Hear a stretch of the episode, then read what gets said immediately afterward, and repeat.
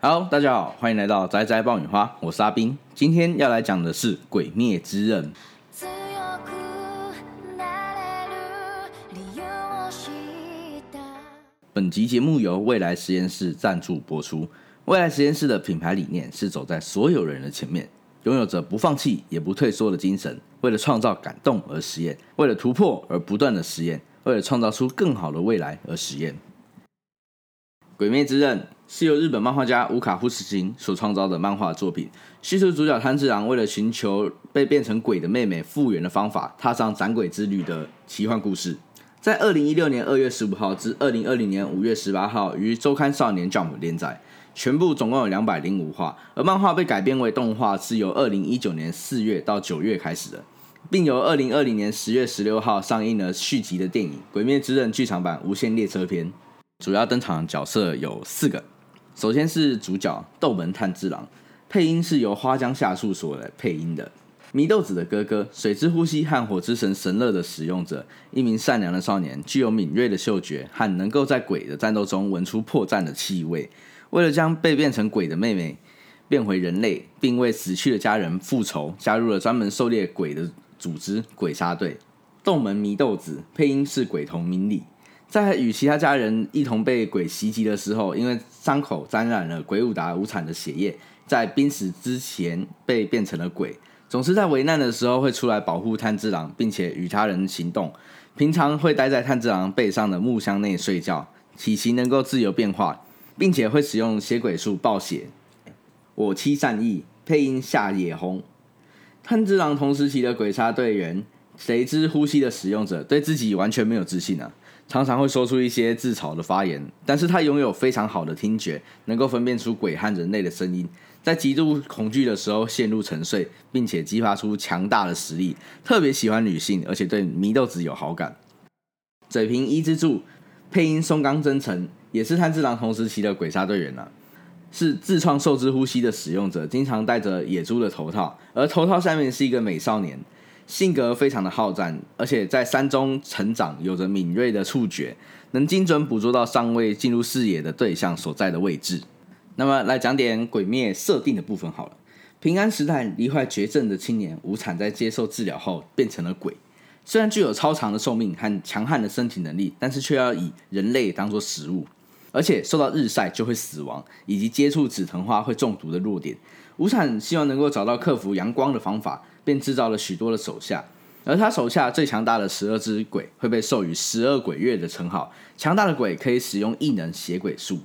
一千年前，鬼舞达无产与同族的产屋夫家族，因为家族出了无产这样的存在，使得一族受到了诅咒。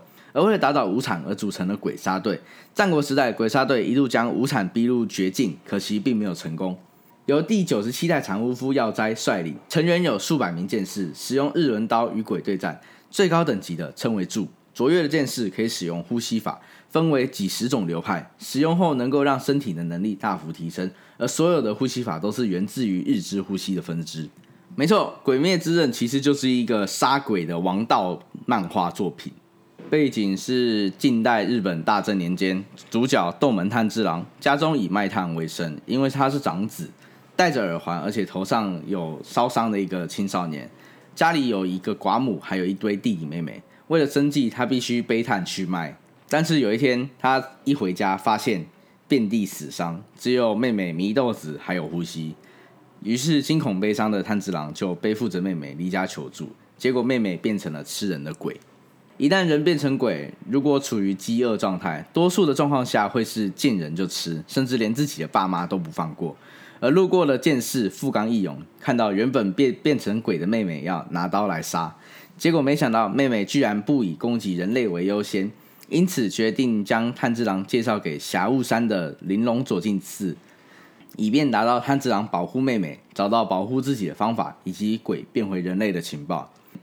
一开始主角的目的很单纯的就是展现复仇，不是追杀比尔的那种啊。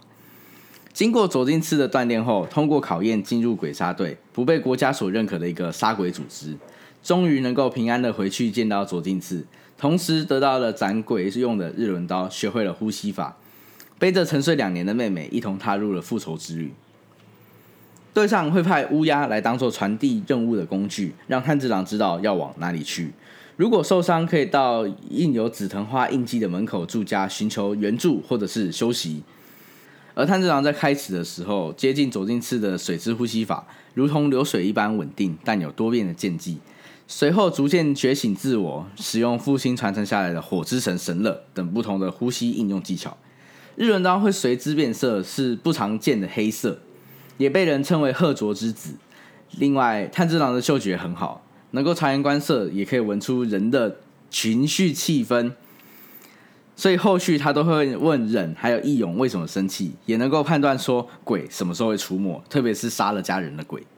而左金次对祢豆子下了暗示，让祢豆子认为人类就是家人，所以必须要保护人。我但是为了不让人害怕，或者是防止伤人，他的嘴上装上了口结，有人流血也不会让祢豆子想要吃人。在第一次碰到鬼杀队的当家时，封住不死川故意流血和刺伤他，引诱祢豆子攻击人。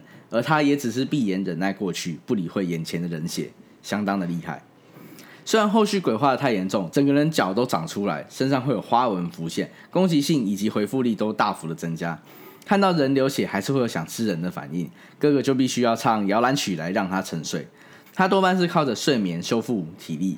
而炭治郎为了不让自己和妹妹来分开，另外制作了一个箱子，让缩小的妹妹可以和自己出一起出去旅行。就算是朱氏建议。妹妹也不想和哥哥分开。之后，他逐渐以自身的血当做武器，这也算是一种血鬼术啦。多次帮助了炭治郎，比如在血缠上线使之燃烧，甚至成长到可以解毒。在哥哥和英柱合作的时候，差点被毒死时，救回了鬼杀队的大家。虽然祢豆子鬼话，但又不失去理性。例如在哥哥进退两难的时候。被迫要追上上弦之势，还是要保护阳光下差点烧死的妹妹做选择。他一脚把哥哥踢向鬼，大概是想要哥哥去把鬼灭掉。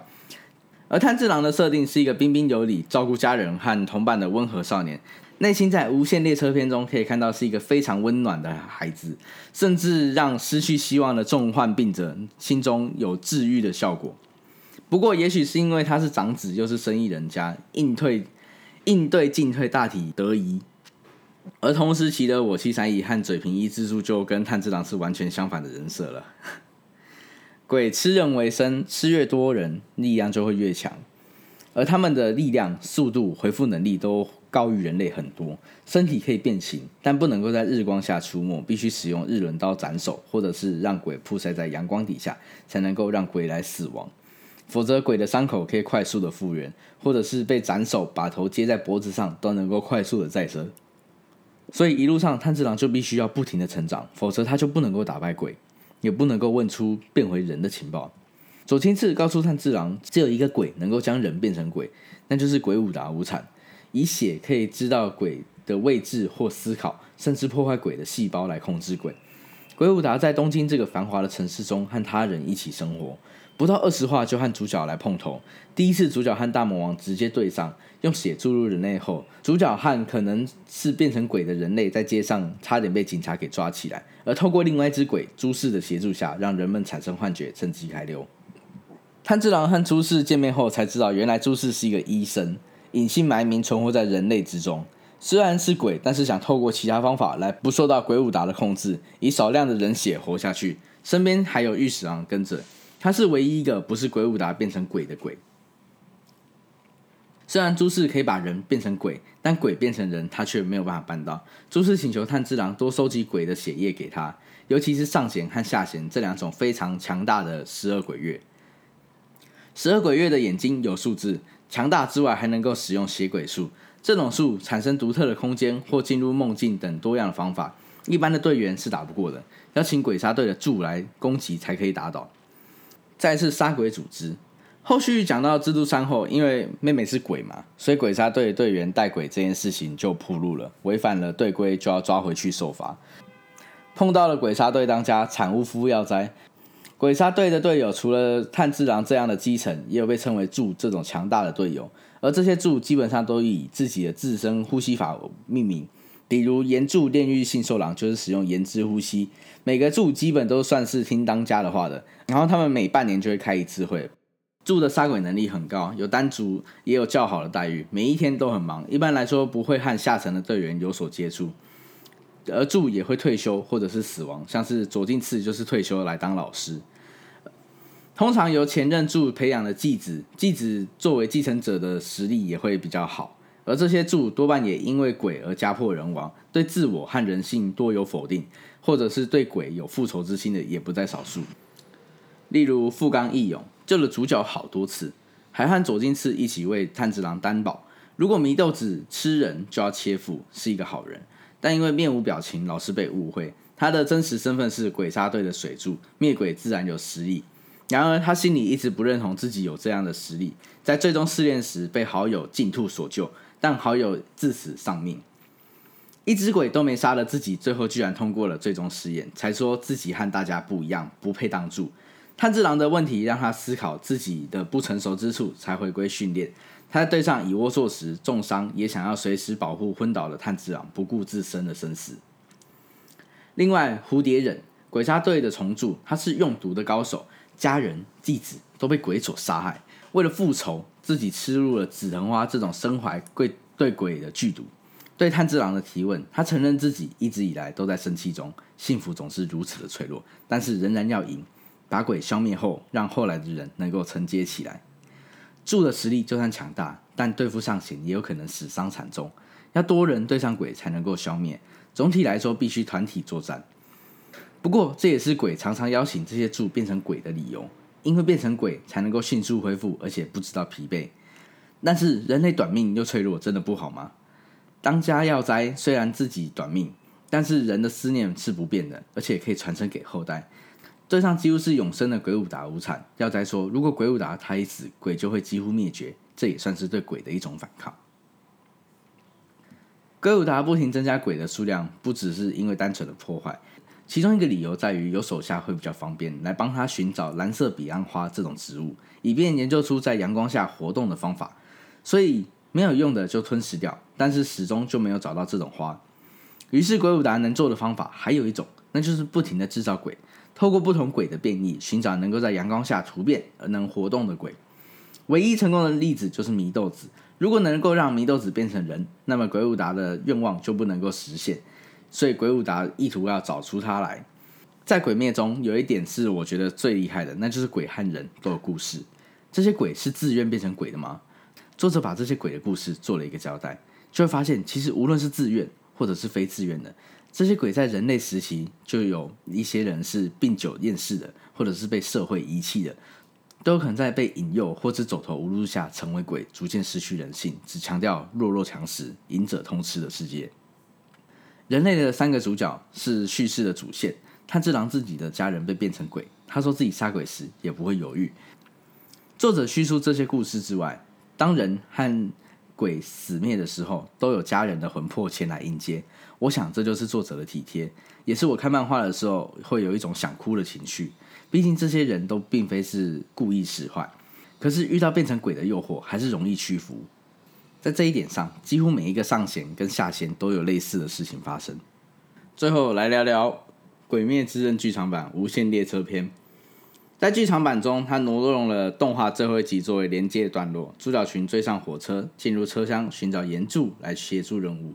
在动画二十六集的内容中，岩柱出场算是动画的尾端，并没有太多的描写。在阅读漫画时，也没有对这个漫画有太大的触感。不过在剧场版上，岩柱的个性变得相当凸显，这可能也和声优精彩又细腻的表现有关。观众可以很快的感受到岩柱身上那股大哥的气息。还有不屈不挠的意志，这是在剧场版的内容中可以体会到的部分。剧场版的内容分为两段，分别是下弦之一梦魇的对抗，以炭治郎的表现为主，包括炭治郎如何从梦中清醒，以及后续和伊之助合作砍断梦魇的脖子。但如果已经看过漫画或是有被剧透过的观众，观众们真正期待的应该是后面的部分，那个男人的登场。那个男人就是上弦之三蚁窝座。他出场之后，一窝座和岩柱的战斗场面才是这段剧情的最大高潮。虽然双方的打斗不过就是一点点的时间，但是看得非常过瘾。视角转换、招式的华丽程度，经费真的是没有在省的。特别是透过大荧幕的声光效果，影厅的地板都为之震动。鬼灭动画非常的厉害，先不论整体动画到底有多精美，光是在剧场版中一些比较重要的地方会插入一些小过场，稍微吊一下观众的胃口，也提升后续的张力。举例来说，岩柱在梦境砍杀火车上的鬼招式，在第一次使出来之前，有增加一小段精致的过场动画，让斩击的帅气度直线的飙升。如果没有记错的话，大致上顺序应该是念出招式名称、过场动画到真正的出招。过场动画只有几秒钟的时间，但作画依然相当的细致，带了一点三 D 视觉的效果，在观看的时候会有一种眼睛为之一样的感觉。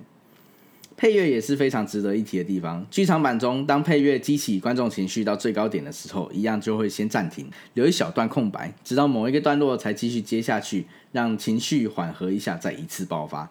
这种手法应用在这次剧场版中的许多段落，而且切入点都相当的漂亮。那来讲一点小小的剧透吧。虽然说《鬼灭》这样子这么高人气，但是其实大部分的人应该都还没有看过他的漫画，所以在影厅之中可以听到不少人啜泣的声音啊，特别是在最后，周围传出面纸包装的那种塑胶声音，在情绪上声优的表现真的是相当的精彩，包括炭治郎决定转身离开美好的梦境，以及后面的那一段。炭治郎说：“炼狱先生才没有输，哭喊的相当有力道。或许在观众的哭声之中，也更能有被渲染的感觉。因此，在情绪的表现上，剧场版的确可以带来比单纯阅读漫画还要强烈很多的冲击力。除了台词本身、声优的诠释，再加上上一段提到的神配乐、光影的表现等等，当鬼在阳光来临前逃跑了，又或者是岩柱将死，身上披满着微光，含笑而逝。”结尾就在充满着光芒与不舍的气氛中画下了句点。在这边还要特别再讲一下，在剧场版的片尾中，除了工作人员的名单跑过之后，还会出现岩柱的那个彩绘图片以及他的过往和母亲相处画面作为最后的彩蛋。片尾的歌曲是这次的主题曲《岩》。在看完电影后，搭配歌曲会有不一样的感触。好，那其实会讲《鬼灭之刃》，就是因为这是近期。应该算是最红的一部电影了吧，在日本达到十天就破一百亿的成绩，这应该是目前在日本票房最快突破一百亿的作品了吧。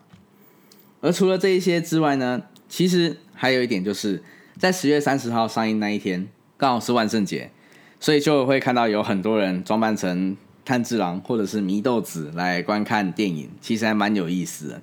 好，最后，如果你没有办法跟那些人一样啊，学炭治郎背着祢豆子的箱子的话，可以跟我一样，背着我们干爹未来实验室的 Free Zone Plus 零负重变形包，走进去影厅，那种潮的感觉，绝对不是上升一个档次那种程度。除此之外，Free Zone Plus 零负重变形包还拥有各种不同的空间，像是笔电空间，以及各种存放我们办公物品的空间，第二层栏位等等的。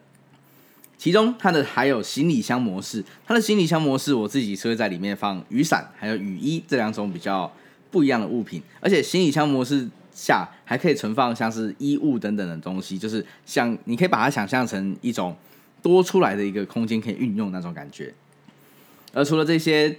的特点之外，还要特别提一下它的减压设计。我自己是平常会带着笔电到处走的人呐，可是在这款背包下，我即使背着一整天，也不会感受到任何的不舒服，相当的牛逼。好了，本期内容就这么多，我们下期见，拜拜。